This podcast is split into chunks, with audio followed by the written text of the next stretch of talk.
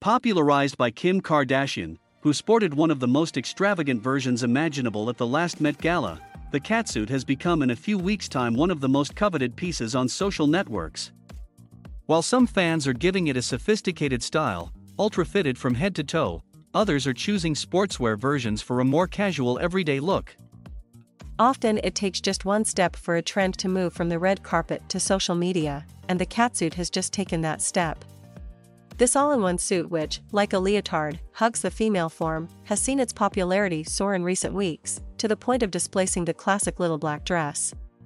But ordinary mortals like us aren't daring to don the most glamorous, totally form-fitting versions, but rather its casual counterpart, which is much more practical to wear in everyday life. At the last Met Gala, Kim Kardashian made a sensation in a full bodysuit by Balenciaga, getting, as usual, a host of accolades from the public as well as more critical comments. Since then, the former reality TV star has made multiple appearances in a variety of styles of catsuits, even slipping on a nearly transparent pink lace rendition, which got near unanimous approval on social.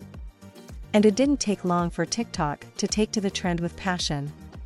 On the social network, the hashtag catsuit already counts no less than 155 million views, while the terms latex catsuit count nearly 100 million. The fashion piece has become in just a few months a must-have in women's wardrobes.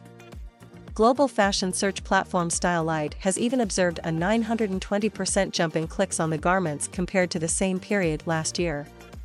A finding that isn't that surprising when we take into account the fact that the catsuit can be adapted to all styles, all ages, and even all genders, depending on how it is worn.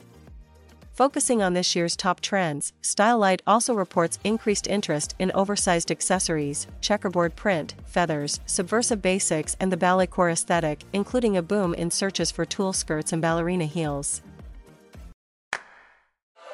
ETX Studio. ETX Studio. ETX Studio.